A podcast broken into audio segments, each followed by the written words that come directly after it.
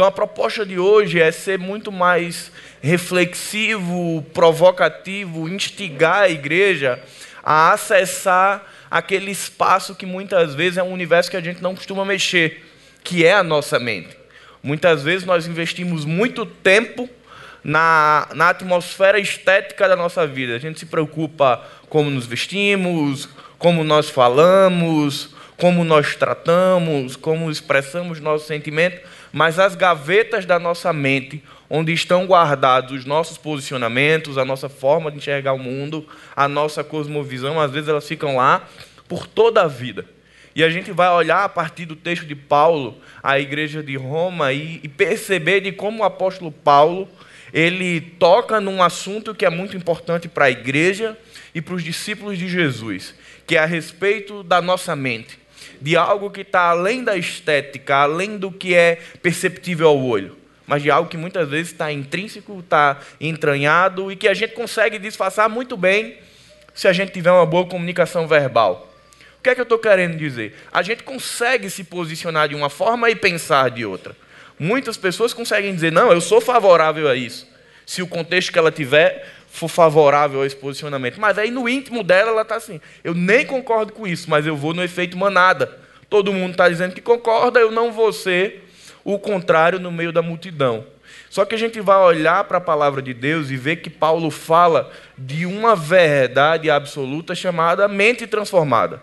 De algo que, a partir do momento que nós fomos chamados de nova criatura, existe uma transformação que ela é cognitiva, que ela está na nossa mente, que ela está na nossa forma de perceber o mundo. E não somente estética, como que eu me visto, como que eu, me, como que eu falo, o que, que eu posto. Tudo isso são derivações, vem depois. Então a gente vai investir um pouco de tempo hoje para pensar a respeito da nossa mente. E aí eu queria convidar você a abrir a palavra de Deus em Romanos, capítulo 12, verso 2. Carta de Paulo aos Romanos, capítulo 12, verso 2. A linguagem que eu vou ler é da Bíblia a mensagem. Então, talvez algumas palavras é, estejam um pouco diferentes da, das versões mais usuais. Mas a proposta é a mesma. Diz o texto: Não sigam o padrão desta era. Em vez disso, sejam transformados pela sua mente que está sendo renovada Desse modo, vocês estarão qualificados a avaliar o que é bom, agradável e perfeito, e, portanto, reconhecerão a vontade de Deus. Pai, nós te agradecemos, Senhor, por mais uma oportunidade, pelo privilégio de estarmos juntos como igreja, Senhor, como comunidade, sendo alimentados pela tua palavra, Senhor. Nós te suplicamos que o teu Espírito traga clareza, expanda a nossa mente, para que possamos compreender a verdade da tua palavra. Pois sem o Espírito Santo não somos capazes de entender as coisas do alto. Por isso, Pai, nós te suplicamos, nos ajuda e nos orienta a compreender a tua palavra. Em nome de Jesus, amém. Um grande desafio da comunidade cristã evangélica hoje em dia é se posicionar é chegar e dizer: eu tenho um posicionamento sobre este ou aquele assunto. Só que fazer isso sem ser ostensivo, sem ser segregatório, sem discriminar, sem ter preconceito, mas dizer: olha, eu te respeito, mas eu tenho uma posição que talvez seja contrária à sua. Infelizmente, quando a gente começa a observar o movimento do evangelho, evangelho e cidade, a gente começa a perceber que muitas vezes a gente tem um posicionamento, mas a gente recua e não se posiciona. A gente tem uma perspectiva diferente, mas a gente não deixa isso claro. E de certa forma a gente vai percebendo que em alguns ambientes o farol que deveria brilhar não brilha. A luz que deveria iluminar o ambiente não ilumina, porque muitas vezes nós abrimos mão de nos posicionarmos. E aí eu queria trazer e fomentar um pensamento aqui, mas eu não quero que isso crie nenhum tipo de polêmica a respeito de uma bandeira que mundialmente tem sido levantada já há um certo tempo e que tem sido um assunto muito delicado para o cristão se posicionar. É a bandeira LGBT. Um movimento que requer direitos para uma, uma classe específica da sociedade. Paulo, isso é algo errado? Não. Isso é algo legítimo. A Constituição, a construção dos direitos humanos, ela prevê uma condição de igualdade para todo mundo que compõe a sociedade. O que me preocupa é de como muitas vezes nós nos envolvemos com alguns movimentos sociais, étnicos e alguns movimentos culturais, abraçamos uma causa, levantamos uma bandeira, mas em detrimento de abrir mão das minhas convicções do Evangelho. Eu não estou dizendo que você não pode ou que você não deve abraçar uma causa social. Você deve. Você precisa, como cristão, se posicionar socialmente. Mas a que preço? Até que ponto minha mente é efetivamente cristã e foi renovada a partir do sacrifício de Jesus que me alcançou? Ou até que ponto minha mente só tem isso como algo distante, mas que na prática ela se alicerça num posicionamento social? E aí a gente pode pensar em diversos outros movimentos que vão além dos movimentos de natureza, de natureza sexual, que muitas vezes apontam que o evangelho por si só, que a mente de Cristo por si só não está preservada. Quantas vezes eu consigo chegar na minha comunidade de amigos, na minha comunidade acadêmica, na minha comunidade profissional e dizer: olha, eu entendo as motivações, eu corroboro com essa busca de direito, mas o meu posicionamento quanto à forma de enxergar a vida é contrário. Mas eu sou um parceiro quanto à busca de respeito. Eu sou um parceiro quanto a requerer da sociedade uma demonstração igualitária de direitos. Mas a minha forma de enxergar o mundo é a partir de uma outra perspectiva. A gente consegue mostrar para o mundo que nós pensamos diferentes. Porque veja bem, é muito mais fácil mostrar outras facetas do Evangelho é muito mais fácil mostrar para o mundo que nós temos uma língua diferente. Isso é fácil, isso é simples. É mais fácil mostrar para o mundo que nós nos vestimos diferente. Isso é fácil e isso é simples. É mais fácil mostrar para as pessoas que nós vamos e frequentamos lugares diferentes. Isso é fácil e isso é simples. Mas talvez um desafio enorme é mostrar para as pessoas que além de ir a lugares diferentes, de se vestir diferente e de falar diferente, nós pensamos diferente.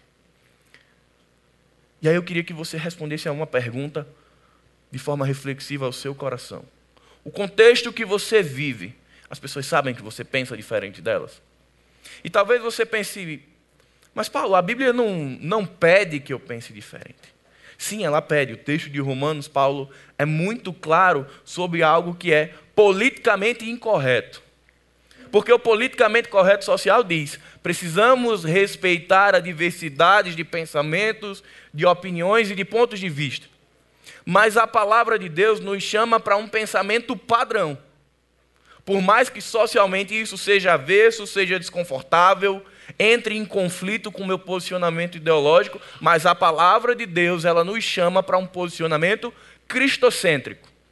E se eu sou discípulo de Jesus, se eu sou um imitador de Cristo, eu preciso entender que além do que é estético, eu preciso dar contornos à minha mente a partir do evangelho. Eu preciso fomentar na minha mente contornos e princípios do evangelho e isso tem que ser muito claro. A gente não pode querer mascarar a mente de Cristo. Quando nós estivemos no Ragai o ano passado, é, algo foi muito batido em cada um que estava no Ragai.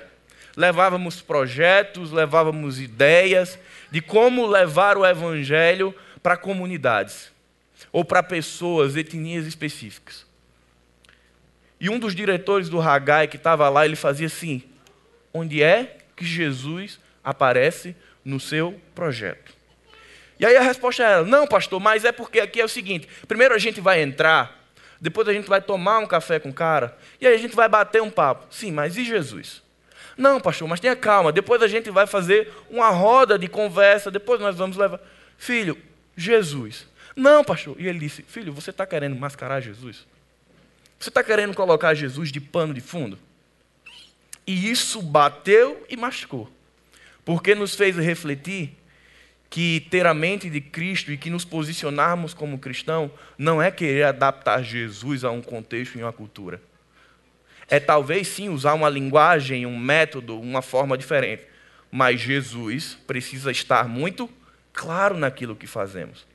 Por isso o questionamento, a nossa mente, a nossa posição, a nossa forma de enxergar o mundo, ela é clara quanto à presença de Cristo em nossas vidas? Infelizmente, às vezes vivemos como espiões do mundo. E todo espião, ele tem uma premissa, ele não pode ser identificado. Se o cara é um policial e ele vai para uma favela, ele tem que se parecer tanto que ninguém perceba que ele é policial. Qual é a minha grande preocupação para um cristianismo moderno? É que a gente botou na cabeça que precisamos ser espiões. E aí a gente se entranha tanto na cultura do mundo que nem parece que nós somos cristãos. Só que a proposta do evangelho não é que você seja espião, é que você seja luz. A proposta do Evangelho não é que você se camufle no mundo, é que você se destaque, que você ilumine e que você direcione o caminho. Então eu não preciso querer criar uma cápsula ou um subterfúgio para dizer: olha, eu sou cristão, mas ele não vai perceber porque eu preciso chegar nele. Cristo precisa estar muito claro. Por muitos anos houveram leis da mordaça. Grupos não puderam se posicionar enquanto outros grupos, e aí entenda-se, os grupos religiosos, com a Inquisição, com as cruzadas e outros movimentos perseguitórios, caçavam pessoas. Só que hoje tem se virado a mesa e nós temos sido enclausurados nas masmorras e não podemos nos posicionar para querer pagar uma dívida histórica. Poxa, a gente, a nossa história talvez perseguiu, talvez massacrou pessoas, então hoje elas falam e nós não falamos. Queridos, nós vivemos num contexto onde nós precisamos, dentro desse mundo secularizado, proclamar Jesus a partir de uma forma de pensar muito clara e que, na maioria das vezes, será contrária à proposta do mundo. A questão é: eu posso fazer isso? Eu devo fazer isso? Como eu vou fazer isso? E talvez a questão mais profunda de todas eu tenho a mente de Cristo. Eu tenho um posicionamento cristão sobre as coisas. Eu consigo olhar para a palavra e, a partir dessa renovação que o apóstolo Paulo está falando em Romanos 12, eu consigo me articular no mundo a partir de Jesus. No grego, a palavra que Paulo usa é metanoia, é a ideia de uma transformação da mente. Só que muitas vezes nós vivemos muito mais uma metamorfose, uma transformação do corpo. Paulo está instigando a igreja de Roma, ó, alimenta, aperfeiçoa, investe tempo na tua mente, porque ela vai responder a um dilema do cristão. De como investir tempo naquilo que você pensa, na sua percepção do evangelho, vai te dar uma aproximação de Jesus a tal ponto de você perceber a vontade de Deus. Quem de nós aqui não já se fez a seguinte pergunta: Como é que eu posso saber se isso é ou não a vontade de Deus? Mas será que isso que eu estou decidindo é a vontade de Deus? Olha como um versículo tão simples e tão pequeno como Romanos 12, como Romanos 12, 2 nos aponta para isso. Ele diz: Olha, não sigam o padrão deste mundo. Primeiro ele diz: Ó, vocês não devem fazer isso. Depois ele dá um passo B: Sejam transformados pela sua mente. Paulo é muito claro: você não pode fazer isso e você deve fazer isso. E qual a consequência desses passos? Vocês estarão qualificados, prontos, predispostos a compreender e avaliar o que é bom, perfeito e agradável, e, portanto, reconhecerão a vontade de Deus. Por que, que é tão difícil reconhecer a vontade de Deus? porque muitas vezes estamos a quilômetros de distância da perspectiva da mente de Cristo. E aí perceber Deus e a sua vontade é algo quase que estranho a nós. Mas queridos, eu queria que nos lembrássemos de que em Cristo recebemos uma nova natureza. E essa nova natureza ela é física, ela é emocional, mas ela é também mental. Mas como conciliar essa proposta do evangelho com uma cultura tão subjetiva, plural, diversa e que a cada dia fragmenta mais a nossa forma de pensar. Será que caminharmos para uma direção de uma forma de pensar objetiva não nos faria um clã que exclui pessoas, constrange pessoas, que é intransigente e não respeita pessoas? Porque muita gente se pega preocupado. Poxa, mas se eu começar a defender os princípios e os valores do cristianismo, eu vou afastar as pessoas. Não são os princípios que afastam as pessoas. Não é o evangelho que afasta pessoas. São pessoas que afastam pessoas. Porque eu posso falar com alguém dos princípios e dos valores de Jesus e atrair pessoas porque Jesus fez isso. Jesus, quando sentava para falar para uma multidão, ele não, não os chamava para falar o que o coração deles queria, os chamava para falar verdades eternas. Mas Jesus atraía pessoas, porque antes de falar a elas, ele as amava, ele se relacionava. Então não é uma questão de fala, é uma questão de relacionamento esse dilema e esse medo que a gente tem de dizer, olha, eu sou cristão e eu penso diferente e eu tenho uma posição diferente, porque eu creio em algo diferente de você, é uma questão que você pode usar uma comunicação que atraia pessoas, que ame pessoas, para que você possa compartilhar com elas o evangelho de Jesus. Mas nós precisamos investir tempo nessa forma. A questão é que nós estamos no século 21 e queremos nos comunicar como no século 3, no século 17 a gente tem que entender que os movimentos eles mudaram e nossa comunicação ela muda, mas a verdade do evangelho ela permanece. Talvez o método de sentar alguém e querer fazer uma doutrinação a partir de um folheto, talvez não funcione mais. Talvez hoje você precise convidar essa pessoa para um churrasco na sua casa, onde ela vai ficar à vontade e você vai bater papo, e a partir de questões simples da vida você vai falar do Evangelho. Existe um livro chamado Coisas da Terra. Quem não tiver em vista nesse livro, ele fala de como compartilhar Jesus no futebol, no churrasco, na sala de estar, num dia de jogos, e como a gente entender que o evangelho ele é leve para ser compartilhado e de como dá para você mostrar Jesus, estampar Jesus para o mundo a partir da sua vida de uma maneira sem ser ostensivo e sem ser discriminatório. Infelizmente, às vezes a gente não dá atenção a investir nessa questão, principalmente início de ano. A gente está preocupado com os projetos, com os sonhos, com os processos da nossa vida, com algumas coisas que nós precisamos resolver. Meus queridos, está começando o ano de 2020. Vamos separar um tempo para revisitar a nossa mente e dar uma olhadinha o que é que tem dentro da gaveta. O que é que realmente na gaveta dos meus pensamentos aponta Jesus? O que é que realmente me faz, se tirar uma peça dessa gaveta, vai dizer tem Jesus nessa peça, se tirar outra, vai ter Jesus nessa peça, e percebermos que a nossa mente ela está impregnada, ela tem digitais, ela tem marcas da presença de Jesus. Romanos capítulo 12, Paulo está fazendo um contrassenso a 1 Coríntios 1, 28. Vocês vão lembrar daquele texto lá de 1 Coríntios que Paulo diz assim: olha, vocês foram entregues às suas próprias depravações e devaneios, e por isso vocês mudaram a ordem natural das coisas. As mulheres se entregando a desejos não naturais e os homens tam também, corrompendo assim a imagem do Criador. Lá Paulo está falando de uma mente caída. Olha, o que o pecado faz com a mente é isso daqui. Ele destrói, ele corrompe e ele inverte. Quando chega em Coríntios, em Romanos capítulo 12, ele está saindo da mente caída, da mente corrompida e dizendo: Olha, agora eu vou apresentar para vocês uma outra mente, uma mente que foi restaurada e uma mente que foi transformada. E isso é importante porque nós precisamos olhar para nós e perceber: nossa mente está se parecendo mais com a mente caída de 1 Coríntios 1, 28, ou ela se parece mais com a mente restaurada e a mente transformada de Romanos capítulo 12. São coisas que você pode, depois do culto, parar e olhar em casa a descrição dessas duas mentes e dizer: poxa, peraí, tem algo errado. Eu preciso reconsiderar algumas questões e perceber que tipo de mente eu tenho desenvolvido. Em resumo, o que Paulo está querendo dizer é que existem duas possibilidades de mente para nós. Existe uma mente que é conformada com essa era, que é a era do pecado, e está tudo bem, o relativismo está tomando conta, e aí me permitam ser muito diretos aqui.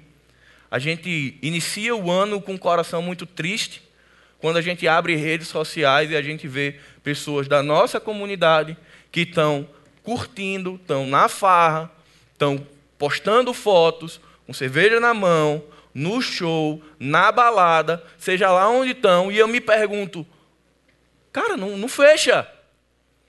Cadê a nova natureza que reflete numa nova mente? E a gente vai dizendo, essas pessoas não estão vivendo um contrassenso que o Evangelho propõe.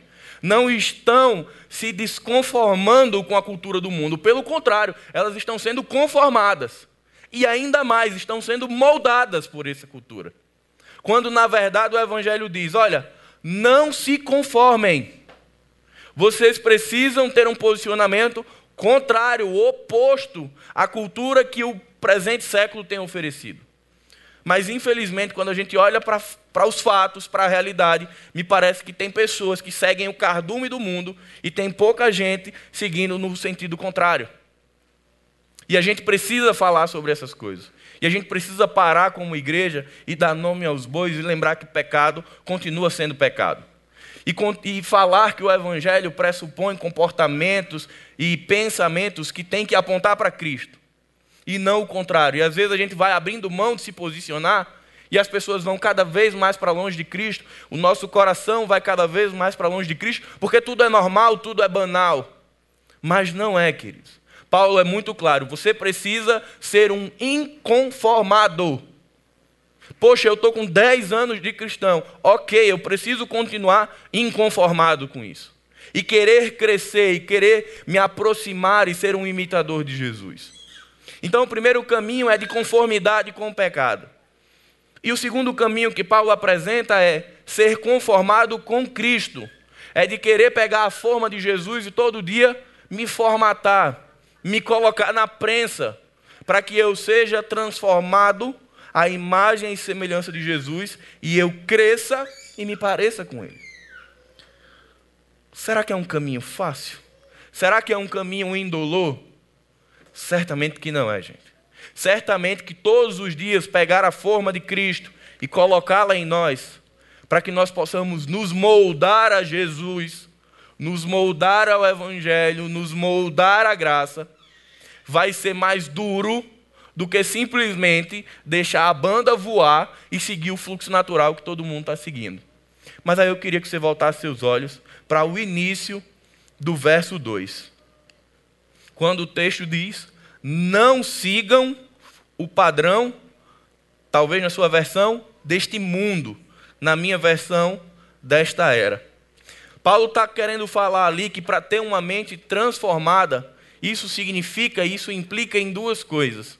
A primeira delas é estar fora, queridos. Eu vou falar mais uma vez. Significa estar fora dos padrões sociais. Ter a mente de Cristo significa estar fora dos padrões que todo mundo está. Significa entender que a proposta do Evangelho é de peregrinação e de que é sim sermos pessoas que ainda são estranhas à proposta do mundo. Significa as pessoas olharem para nós e por muitas vezes não entenderem o Evangelho, porque para as pessoas naturais o Evangelho é loucura, porque vivemos uma vida de uma coragem tamanha que ela é contrária ao que todo mundo faz. Então, se eu quero ter uma mente transformada, e se eu fui salvo em Jesus e tenho essa mente, eu não posso ser uma pessoa conformada com o que todo mundo faz. Todo mundo bebe, vou beber também. Estou na faculdade, está no trabalho, todo mundo está falando mal do meu chefe, vou falar também. Quer dizer, eu vou ser o tempo inteiro esmagado pelo efeito manada, o que todo mundo está fazendo, eu tenho que fazer também.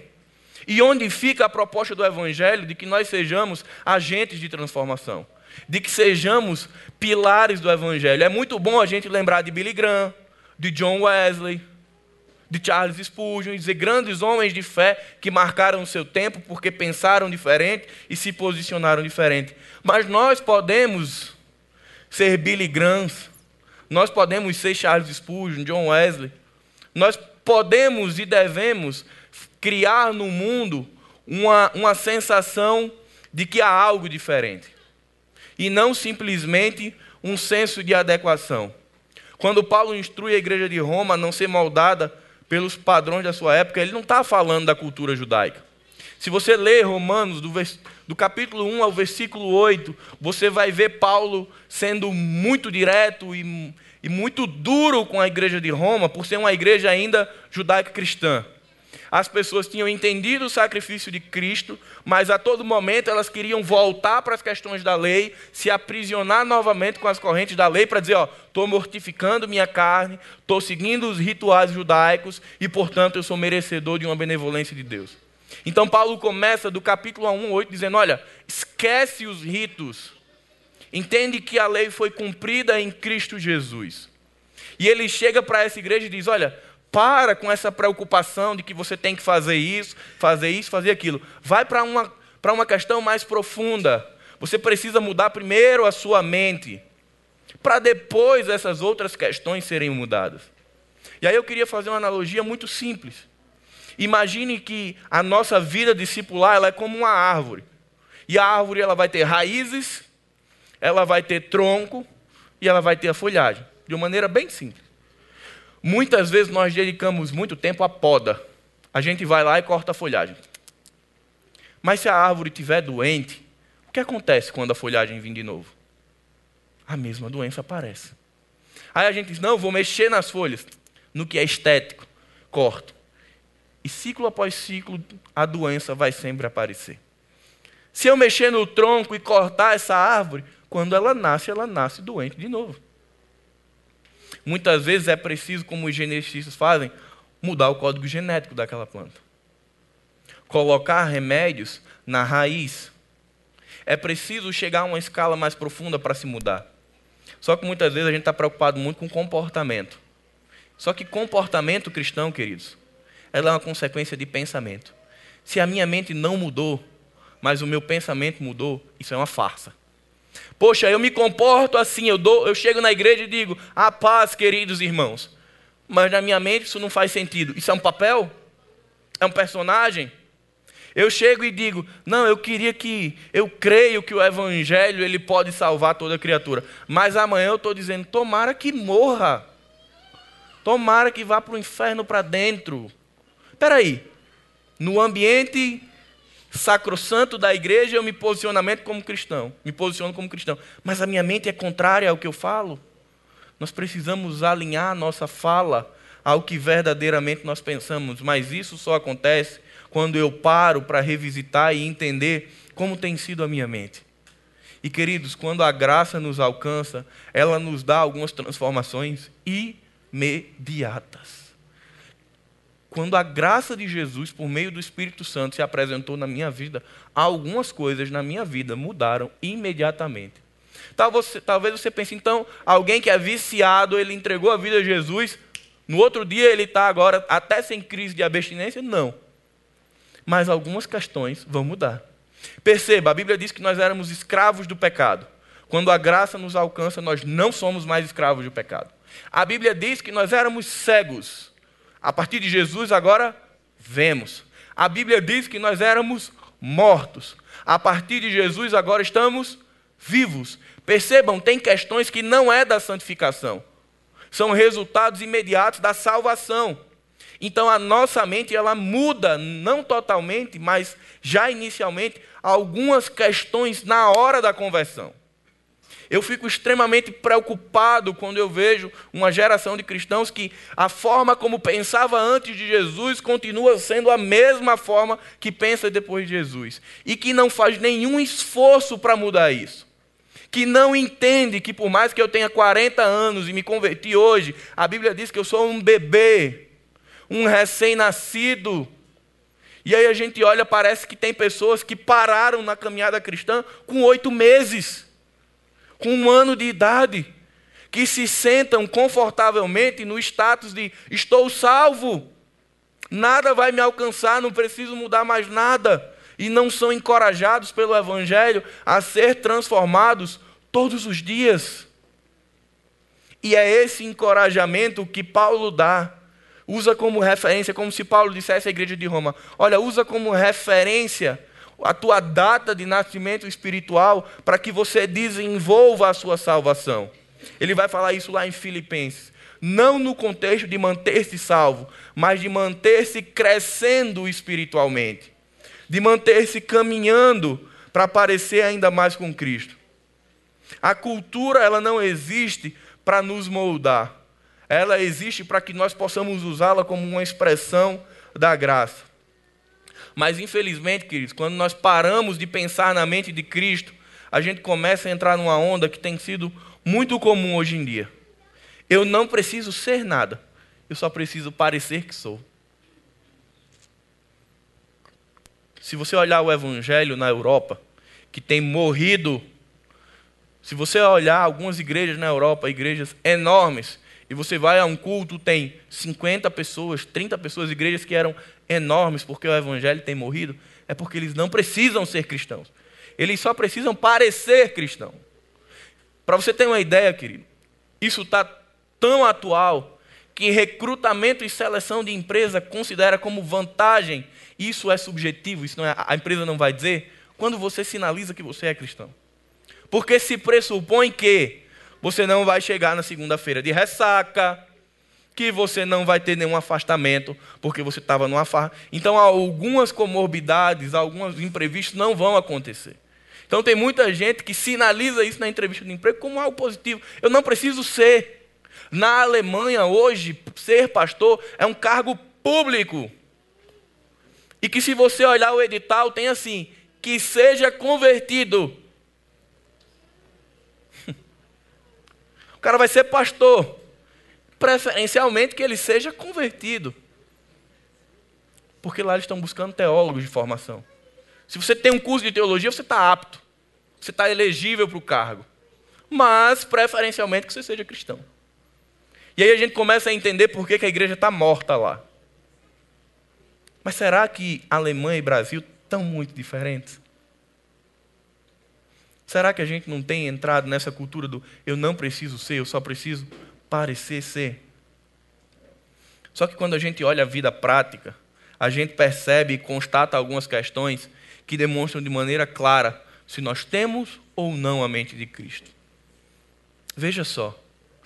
Se para alguém o evangelho é força, é poder, é conquista, provavelmente o posicionamento social dela é favorável a guerras, é favorável a homicídios. Ela vai olhar para o Novo Testamento e vai dizer: Mas Deus mandava conquistar, Deus mandou matar, Deus. E a gente tem que avançar por cima de pau e pedra. Então, tem algumas questões que, quando a gente para para conversar com um cristão, e nem está falando sobre Bíblia, mas a gente olha como ele fala sobre o mundo, a gente já sabe qual é a teologia dele. A gente já sabe como é que ele pensa o Evangelho. E ele pensa diferente. Se, já se para alguém o evangelho é perdão, misericórdia e graça, provavelmente ele vai expressar isso através de relacionamentos, através de conversas, através de liberação de perdão, através de entender que as pessoas estão numa caminhada. Então a gente percebe aquela pessoa que quer o tempo inteiro matar, e quando digo matar não é necessariamente físico, mas que tudo é assim, disciplina o cara, tira da equipe de louvor, tira do ministério, ó, ele pecou ali, ó, tira da igreja. E aquele cara que diz: pô, ele caiu. Vamos investir na vida dele? Vamos ser presente na vida dele para ajudar ele a ser restaurado? Para ajudar ele? Vamos suportá-lo em amor? E aí é algo muito legal, porque o nordestino ele lê esse texto de uma maneira muito particular. Porque existe uma palavra, quem não for do Nordeste talvez não conheça, chamada aturar. Eu aturo fulano, né? Então, às vezes, a gente olha para o texto de suportar-vos uns aos outros em amor e entende assim: ah, eu não preciso amar Caio, não, eu vou aturar ele, eu vou suportar. Mas a Bíblia não está falando de aturar, não, querido. Ela está falando de você ser suporte, de você ser sustento, de você ser pilar. Então, ah, eu não amo, mas eu tenho que ser sustento na vida dele. Por mais que eu não consiga amar essa pessoa, eu continuo tendo a mesma missão com ela. Então você nota isso na fala. Se para alguém o evangelho é sentir-se exclusivo, acima da média, aquelas pessoas que andam num tapete espiritual, que são de uma outra hierarquia, semideuses, você percebe que ela não quer se relacionar com o pecador. É aquele exemplo que o pastor Marcelo deu de células que dizem assim: Eu não quero não cristão, não. Como assim não crente na minha célula? Você vê que aquilo ali não é a mente de Cristo. Você vê que aquilo ali não é princípio do Evangelho, que está faltando algo que precisa ser corrigido. Então, queridos, a gente não precisa estar falando sobre versículo e teologia para mostrar Jesus. A nossa fala cotidiana, ela revela ou não Jesus. Ou pior, ela revela um Jesus que não existe. Por isso nós precisamos pensar sobre a nossa mente. Porque é ela quem coordena o que a gente expressa. E aí eu queria que você refletisse. O que é o evangelho para você? O que é o evangelho para mim? Lá na minha mente, no meu íntimo, o que é que realmente eu penso sobre o evangelho? E como é que isso se expressa na minha vida? Realmente o que eu penso é o que eu expresso? É a mesma coisa? Ou eu penso algo, mas porque eu não quero ser do contra, eu expresso favorável? Porque a gente não quer ser o chato às vezes, né? Ou todo mundo pensa que isso é normal, eu vou pensar também. Não, isso não tem problema não. Todo mundo vai, todo mundo faz. São coisas que nós precisamos responder. Ter uma mente transformada, significa estar fora do padrão. Só que fora do padrão do mundo. Segundo o ensino, ter uma mente transformada significa estar em constante crescimento espiritual. Quantos aqui ainda estão na sua carreira profissional construindo uma carreira? Porque tem aquelas pessoas que já estão com a carreira sólida, que estão em manutenção, e tem aquelas pessoas que ainda estão definindo. Quem aqui está definindo carreira profissional ainda? Alguém? Alguns, né? Geralmente, nessa etapa da vida, a gente está investindo muito em crescimento. Tem curso, eu vou. Tem workshop, eu vou. Abrir uma roda de conversa na UFRN no domingo de 10 da noite. Eu vou porque eu quero, eu quero investir na minha formação. Pergunta: Como anda o nosso crescimento espiritual? Quanto de tempo eu tenho investido para crescer na minha vida espiritual. Por que, que muitas vezes nós nos pegamos com comportamentos que não condizem com o Evangelho? Porque o último alimento que eu comi foi papa. Foi papinha. E Paulo vai falar isso em Romanos. Olha, quando eu era menino, eu fazia o quê? Como menino. Mas agora que sou homem, eu me comporto e eu me porto como homem. Queridos, eu preciso me alimentar de questões mais sérias no Evangelho, de questões mais profundas. Eu preciso pegar o Evangelho e olhar, ao invés de usar o Evangelho como um checklist e dizer, fulano cumpre, fulano cumpre, fulano cumpre, é, será que eu faço? Eu faço, não faço, não faço, não faço, não faço. Caramba, eu preciso, primeiro, pedir que o Evangelho continue transformando a minha vida. De ser um inconformado com o mundo e comigo também. Porque às vezes a gente entrega a vida a Jesus, recebe uma nova vida, um novo coração, uma nova mente, aí a gente encontra uma comunidade para servir, começa a servir, ama a comunidade e só. E tá bom. Vamos manter aqui. E a gente para de investir no nosso crescimento espiritual. É por isso que Paulo leva essa palavra de Roma, da igreja de Roma, como uma palavra de exortação mesmo, de confronto, de dizer, olha, vocês não podem seguir o padrão do mundo, mas vocês devem continuar crescendo espiritualmente. E às vezes, quando o pastor vem, e isso é muito comum, ou um líder de célula, ou um amigo, e diz: Cara, você está errado, a gente não quer. Não, estou errado não. E a pessoa abre a palavra e diz: Só falta a gente dizer errada, está a palavra. Porque a gente não quer crescer. Porque a gente não quer entender que santificação e crescimento, é um, e crescimento espiritual é um processo, é uma caminhada de todos os dias. A gente quer crescer de forma mágica.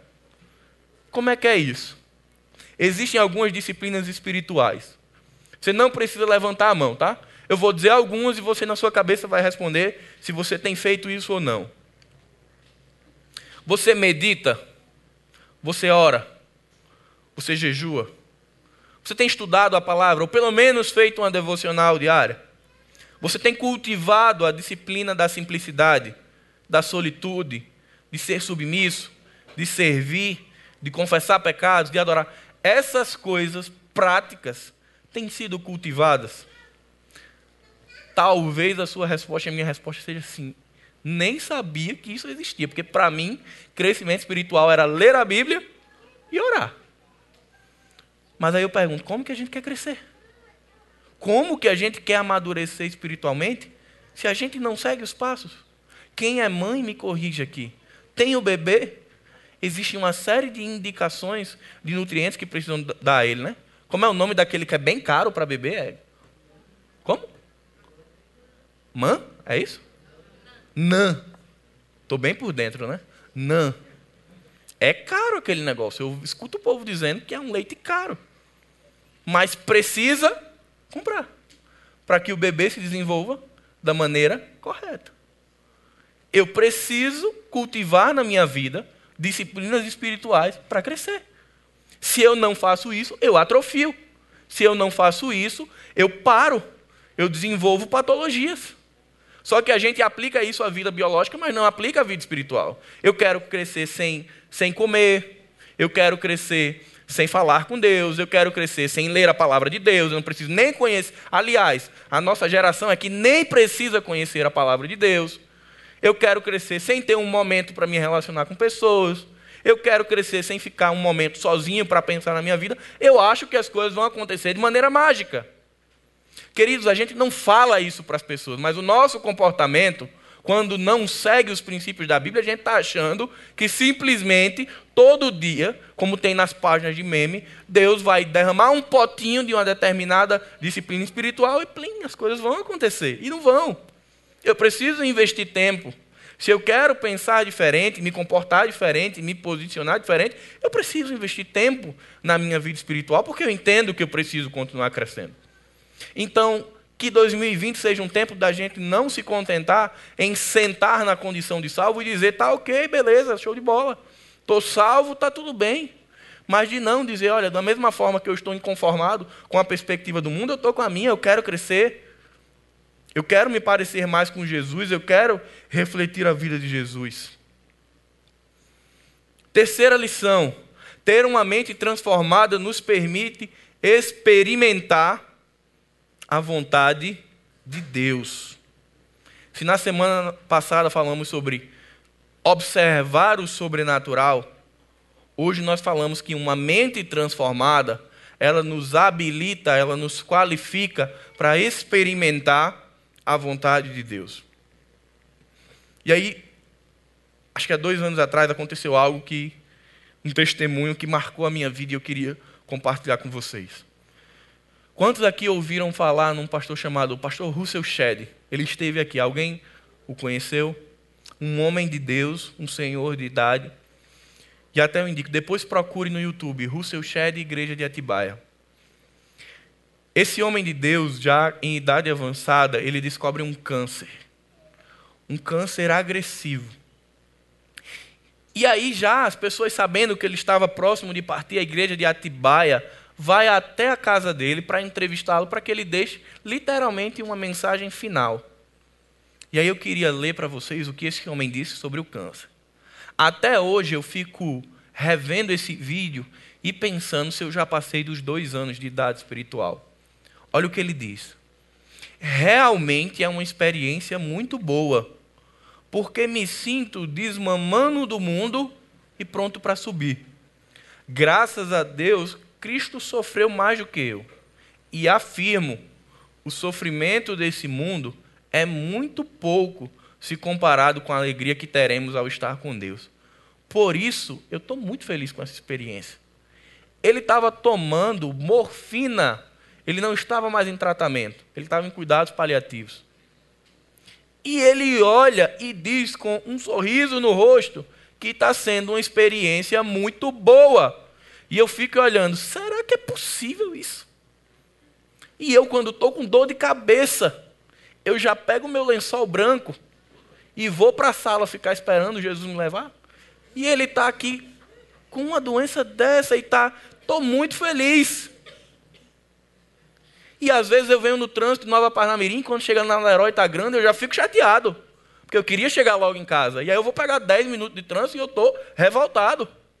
E ele está dizendo que está feliz, porque essa experiência lembra ele que ele está desmamando do mundo e se aproximando de Deus.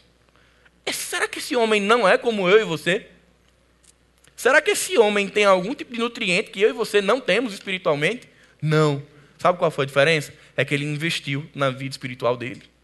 Esse homem leu a palavra, esse homem estudou a palavra, esse homem se relacionou com pessoas, esse homem confessou pecados, esse homem jejuou. Ele lançou mão das disciplinas espirituais para crescer. Então, quanto mais a gente investe nisso, quanto mais a gente entende que investir tempo para crescer, mais isso nos aproxima para entender e experimentar a vontade de Deus. E aqui no caso do pastor Russell Shedd, ele estava experimentando a boa, perfeita e agradável a vontade de Deus por meio de um câncer. Para minha cabeça, sendo bem sincero, queridos, eu ainda fico olhando para isso e dizendo: como que ele está tendo essa experiência e dizendo que é a vontade de Deus? Mas ele conseguiu porque ele cresceu espiritualmente. Por isso que quando eu olho para mim, eu digo, às vezes quando eu olho esse vídeo com o Niele, eu digo, Niele, a gente tem que comer muito feijão com arroz ainda aqui, viu? Para a gente olhar para as circunstâncias e dizer, é Deus. Inclusive aquelas que machucam. Mas isso só é possível, conforme Paulo, no capítulo 2, no capítulo 12 aqui, quando a minha mente mudou. Quando a minha mente foi transformada. A mente natural vai olhar para o que é desagradável e vai achar aquilo terrível não vai achar isso uma benesse. Uma mente transformada vai conseguir olhar as circunstâncias do mundo e perceber Cristo. E dizer, beleza, está doendo, está machucando, mas é Jesus operando na minha vida. Estou morrendo, pronto, tô, é lucro, estou me aproximando. Porque investiu, e isso aqui me convoca, Paulo, a olhar para a minha vida e dizer, eu estou investindo pouco. E se eu estou plantando pouco, eu vou colher pouco. E a vida desse homem tem me inspirado a querer crescer. E eu trago esse exemplo para que ele seja também inspirador, motivador e encorajador para a sua vida, para que você diga: Poxa, eu também quero chegar lá. Eu quero lá na minha velhice impactar pessoas pelo meu testemunho. De dizer: Olha, eu estou desmamando, porque eu estou indo para uma outra etapa da minha vida, agora com Jesus. E não chegar aos 60 e 70, como o salmista diz, sendo só enfado, engodo e reclamação. Mas chegar dizendo, Senhor, muito obrigado pela minha trajetória, que não foi fácil, mas foi a tua vontade para a minha vida. E por fim, depois de experimentarmos essa vontade de Deus, que é boa, perfeita e agradável, conforme a mente dele, e talvez não seja conforme a nossa mente, isso nos qualifica para reconhecermos a vontade de Deus. Todos os dias nós tomamos decisões. E todo dia é difícil, porque a gente não sabe com clareza: será que é isso que Cristo quer que eu faça? Aí a gente investe em uns livros, às vezes, que eu fico olhando e fico dizendo: a pessoa se dedicou a escrever isso. Em seu lugar, o que faria Jesus? Jesus, o maior psicólogo do mundo. Jesus, o maior administrador do mundo. Pronto, agora, daqui a pouco, Jesus, o maior design inteligente. Gente, não é isso. Não vai ser o livro de autoajuda que vai nos dizer o caminho. Não vai ser em seus passos o que faria, em seu lugar o que faria Jesus. Não. É a mente de Cristo. Não vai ser um livro de cabeceira que vai ser assim, como identificar a orientação de Jesus em dez passos. Não, não tem.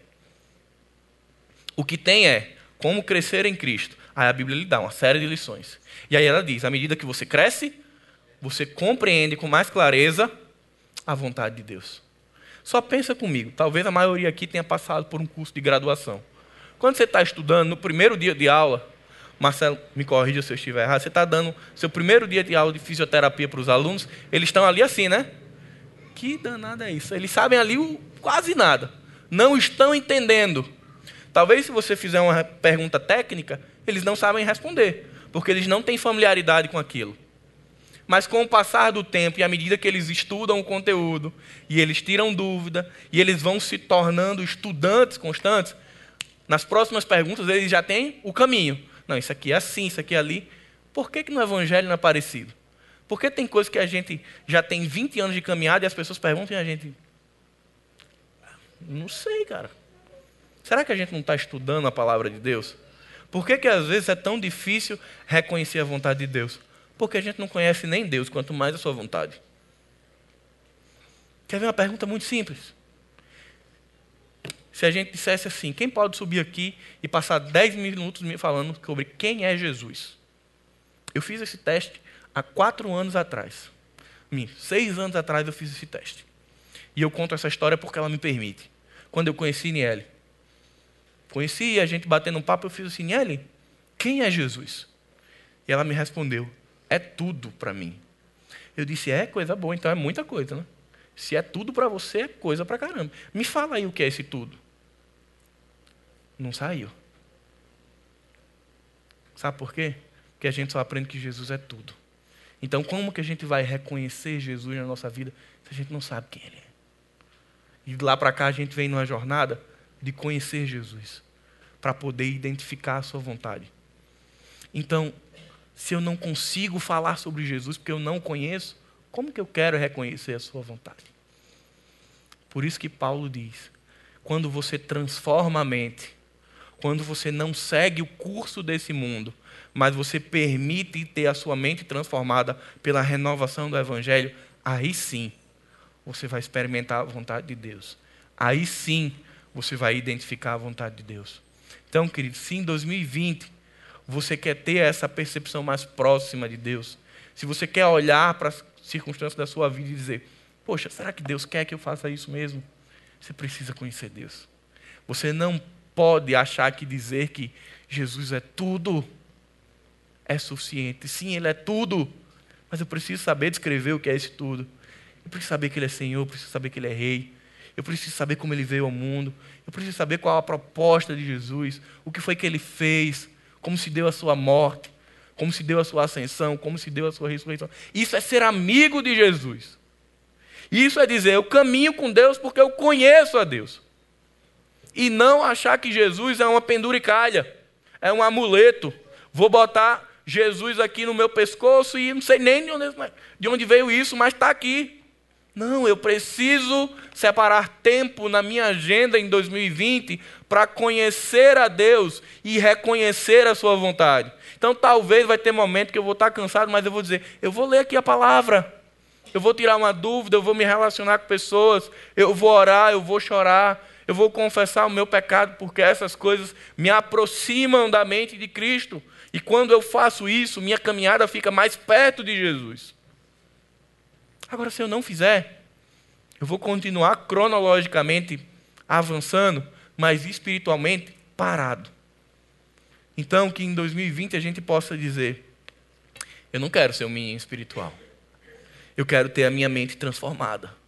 Eu quero poder dizer na minha caminhada, como Paulo disse: já não sou mais criança, agora sou homem agora sou uma mulher. Existe um livro que eu fiz de discipulado aos 12 anos. Eu só vou dizer o nome do livro. Conhecendo a Deus e fazendo a sua vontade. Extraordinária a pegada do autor. Ele diz: Ó, você conhece a Deus e faz a sua vontade. Eu invisto tempo em me relacionar com Deus. Eu invisto tempo em ser cristão. E aí eu faço a vontade dele. E aí, quando as coisas acontecerem na minha vida, eu consigo olhar e dizer: não, isso aqui é um caminho que Jesus aponta. Poxa, eu vou denegrir a imagem de uma pessoa, eu vou falar mal dela, ou eu vou refrear a minha língua e levar a palavra de Cristo para ela. Qual será o caminho que Jesus apontaria? Eu vou segregar pessoas, excluir pessoas, ou eu vou me aproximar de pessoas e amar pessoas? Qual será o caminho que o Evangelho apontaria? Algumas coisas parecem muito difíceis se eu não conhecer. Mas se eu conheço Jesus, se eu conheço o Evangelho, queridos, para a gente acabar, coisas simples que a gente tem que olhar e tem que se inconformar. Não é ter vergonha, é se inconformar para mudar. Tem gente que, que eu brinco e eu gosto muito disso, e eu invento um texto, eu invento um livro na Bíblia e a pessoa faz assim, ó, ela vai procurar porque ela nem sabe o que está na Bíblia. Depois eu brinco, está no livro de Heresias, capítulo 2. Gente, então assim, são coisas que parecem engraçadas e até certo ponto são, né? Mas que a gente diz assim, o quanto a gente tem investido na nossa vida espiritual? O quanto que eu tenho me permitido entender que isso é uma prioridade? Às vezes eu sou capaz de investir milhares de reais e dólares na minha formação profissional, mas eu não consigo investir 10 minutos por dia na minha formação espiritual. Então, assim, em 2020, vamos tentar equalizar essa balança. Começa com metas pequenas.